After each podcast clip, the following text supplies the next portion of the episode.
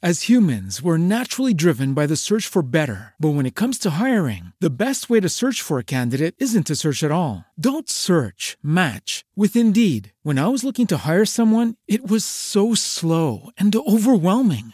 I wish I had used Indeed. If you need to hire, you need Indeed. Indeed is your matching and hiring platform with over 350 million global monthly visitors, according to Indeed data, and a matching engine that helps you find quality candidates fast. Ditch the busy work. Use Indeed for scheduling, screening, and messaging so you can connect with candidates faster. And Indeed doesn't just help you hire faster. 93% of employers agree Indeed delivers the highest quality matches compared to other job sites, according to a recent Indeed survey. And listeners of this show will get a $75 sponsored job credit to get your jobs more visibility at Indeed.com slash podcast. That's Indeed.com slash podcast. Terms and conditions apply.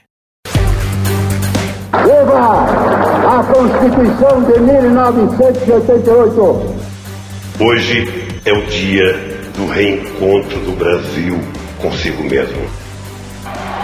Yes, we did. Yes, we can. Thank you. God bless. Cari fratelli e sorelle, This is a great day for America. Brasil acima de tudo, Deus acima de todos. ¡Viva el comunismo! ¡Patria muerte! Estação História, uma produção da RWCast. Este é o podcast da Estação História, que é um espaço dedicado a falar sobre o ontem de alguém, algo ou um fato de relevância, seja para o Brasil, seja para o mundo. E a edição de número 17 é uma viagem que tem como destino um nome e sobrenome marcantes da educação brasileira. Paulo Freire, o patrono da educação nacional, se vivo fosse, completaria o centésimo ano de vida no dia 19 de setembro deste ano de 2021.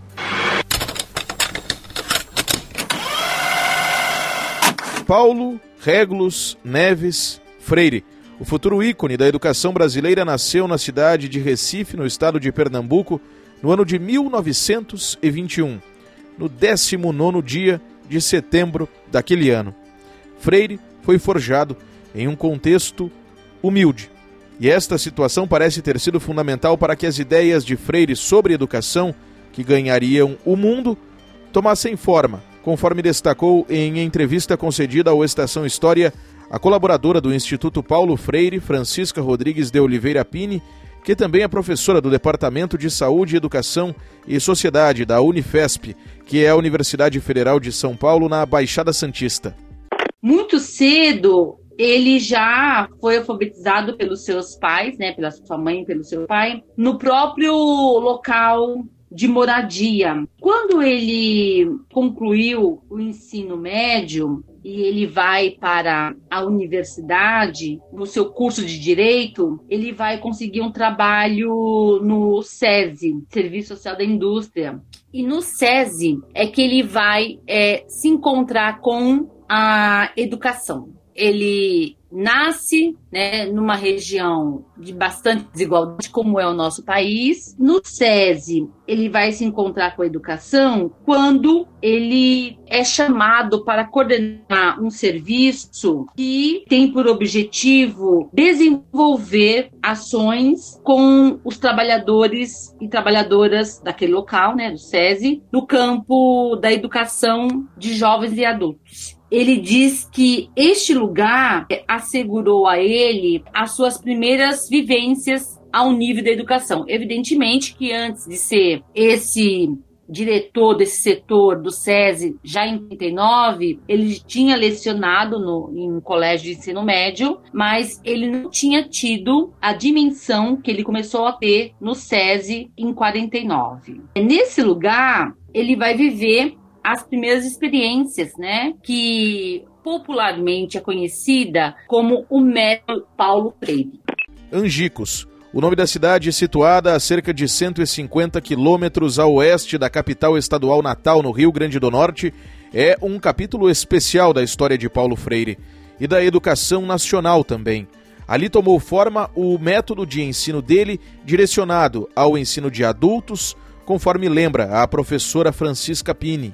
Alfabetizar 300 trabalhadores e trabalhadoras. E esse trabalho de Angicos, ele só foi possível porque contou com um grupo de estados, então Rio Grande do Norte, Paraíba e Pernambuco, estiveram juntos para construir com Paulo Freire essa proposta que ficou internacionalmente conhecida como o método Paulo Freire. Por que, que a experiência é tão inusitada? Porque ela não só foi desenvolvida por estudantes universitários, então olha a importância da universidade pública com a sociedade. E esses estudantes foram formados por Paulo Freire e a equipe que coordenou esse projeto, de modo que eles pudessem partir sempre da realidade dos educandos, das educandas, para que, a partir da leitura feita da realidade dos educandos das educandas, pudessem trazer para a sala de aula elementos da cultura dessa realidade. Só que não eram só os educadores, educadoras que traziam, os próprios estudantes traziam para a sala de aula os elementos da sua história, da sua realidade. Na educação que nós temos no Brasil, isso é, não é tão comum. Então, eu quero dizer que o Paulo Freire, ele não entrou na educação brasileira, mas que ele seja o patrono da educação brasileira desde 2012, ele não entrou. Ele não entrou ao nível da sua teoria do conhecimento, né? De partir da realidade, de entender que cada estudante é, que está na escola é uma cultura. E eu tenho que conhecer essa cultura para que eu possa dialogar com a cultura na sua diferença e a diferença enriquecendo a coletividade. Paulo Freire fez isso em em Angicos com os universitários da Federal do Pernambuco.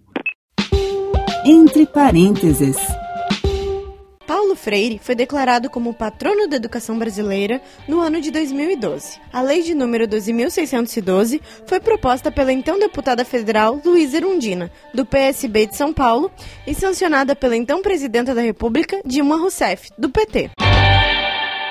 Na altura do final do ano de 1963, Paulo Freire foi convidado pelo então presidente da República, João Goulart, a ampliar o método pelo Brasil afora. A meta era fazê-lo chegar a cerca de 5 milhões de pessoas, mas a radical mudança na vida civil política brasileira impossibilitou a continuidade do trabalho de Freire, inclusive a presença dele no país.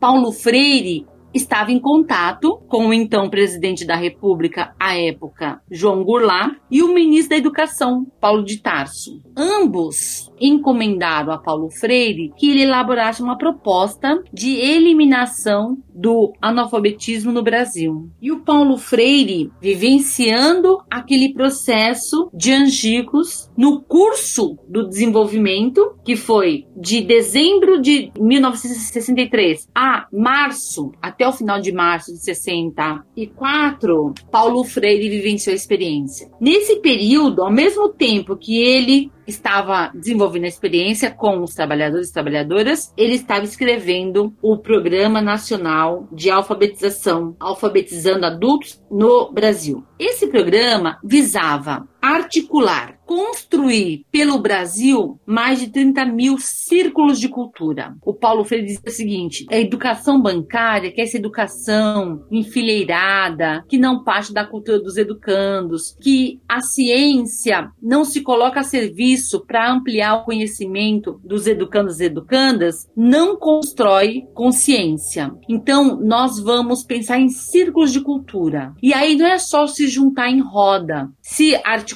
em roda, mas que a roda, cada um, cada integrante dessa roda, desse ciclo, consiga dizer a sua palavra. Algo que na história do Brasil nunca foi assegurado. Então, as pessoas não têm voz. Né? Ter voz na educação é algo que está sendo construído. Então, mais uma vez, o quanto Paulo Freire estava avançado no seu tempo histórico. E este programa ele foi interrompido pela ditadura civil-militar, porque com o golpe, Paulo Freire foi um dos primeiros brasileiros a, a ser preso, primeiro no Brasil, depois foi para o exílio. A ditadura militar tomava o país e Paulo Freire caía preso. 72 dias de reclusão e um posterior exílio. A culpa dele, entre aspas, era de subverter a ordem instituída a partir da metodologia e campanhas de alfabetização. Fecha aspas. Paulo Freire tomou como rumo o exílio, cruzou os Andes e foi viver no Chile. Lá deu forma ao histórico livro intitulado Pedagogia do Oprimido.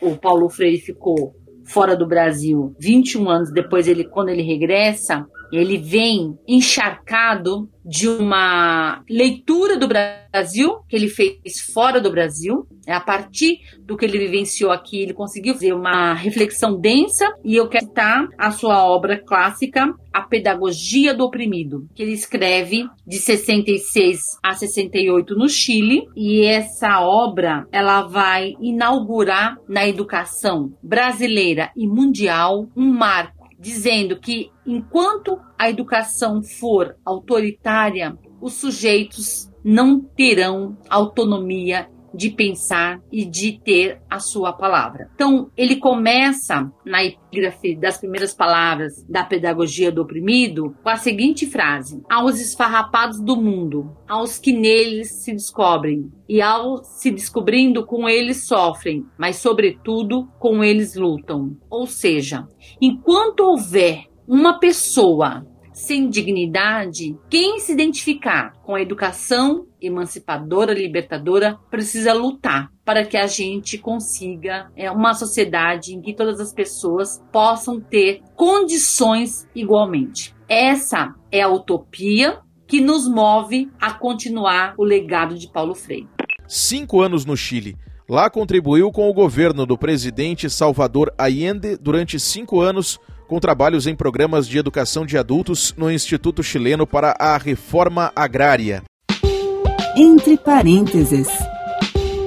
Em 11 de setembro de 1973, o exército chileno, sob o comando do general Augusto Pinochet, bombardeou o Palácio de la Moneda, em Santiago, sede do Poder Executivo. Ali teve fim o governo e a vida do presidente socialista Salvador Allende, que teria se suicidado. Ele havia sido eleito em 1970. O Chile voltaria à democracia somente a partir do ano de 1990. Em 1969, Paulo Freire foi professor na Universidade de Harvard, no estado de Massachusetts, nos Estados Unidos. Em 70, viveu em Cambridge, na Inglaterra. Depois foram 10 anos entre Genebra, na Suíça, e países africanos, onde atuou como consultor educacional do Conselho Mundial de Igrejas. Em 1980, após 16 anos de exílio, regressou ao Brasil. Acumulou o posto de professor na Universidade de Campinas, a Unicamp, e também na PUC de São Paulo. Em 89, por convite da então prefeita de São Paulo, Luísa Erundina, do PT, Paulo Freire passou a ocupar o cargo de secretário municipal de Educação. Recebeu inúmeros reconhecimentos internacionais, como o Prêmio Unesco da Educação para a Paz em 1986. Doutor honoris causa por mais de duas dezenas de universidades. No dia 3 de maio de 1997, aos 75 anos de idade, Paulo Freire deixou de existir fisicamente. O falecimento ocorreu na cidade de São Paulo por conta de uma parada cardíaca. Paulo Freire tem reconhecido o trabalho na atualidade, é seguido, mas também criticado. Como, dentro do Instituto Paulo Freire, existente desde 1991, se interpretam estas críticas a Paulo Freire? Responde a professora Francisca Pini, colaboradora da instituição nós interpretamos que a crítica a Paulo Freire é a crítica a uma concepção de educação. Então criticam porque não querem que esse pensamento, essa forma de ver o ser humano, essa forma de ver a gestão escolar, essa forma de ver a parte metodológica, é, isso não pode se instalar no Brasil, porque é uma ameaça. É, é uma ameaça principalmente para as elites. Porque o povo, tendo esse nível de conhecimento, é, com certeza nós não estaríamos nas condições que estamos. Essa desigualdade exacerbada, esse desemprego estruturante que nós temos no Brasil, quer dizer, tudo daqui em relação aos indicadores sociais, tudo é alarmante. Em relação, eu estou fazendo a comparação em relação à América Latina, por exemplo. Os países da América Latina que são pobres do ponto de vista econômico, porque nós somos um país rico do ponto de vista econômico, mas nós temos uma concentração tão gritante de riqueza que saltam os olhos mundialmente. Mas por que isso acontece? Porque nós temos um povo que não teve acesso a uma educação que consiga mostrar para essas pessoas que é muito desigual a forma da produção, a forma de acesso aos espaços públicos, a forma de acessar o próprio conhecimento. Então a crítica não é a pessoa de Paulo Freire, a crítica é ao pensamento, ao projeto de sociedade, de homem, de mulher, de criança, da diversidade que ele representa.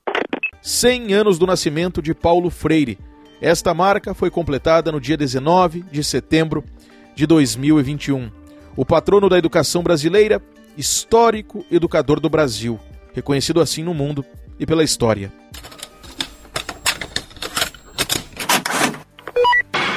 Esta foi a edição de número 17 do podcast Estação História do RWCast da agência Rádio Web, que recordou Paulo Freire. Acompanhe o RWCast, onde semanalmente às quartas-feiras vai ao ar uma nova edição do Estação História. Até a próxima ocasião. O Estação História teve apresentação e roteiro de Diego Cigales. Esta edição está disponível no rwcast.com.br e nos principais agregadores de podcasts.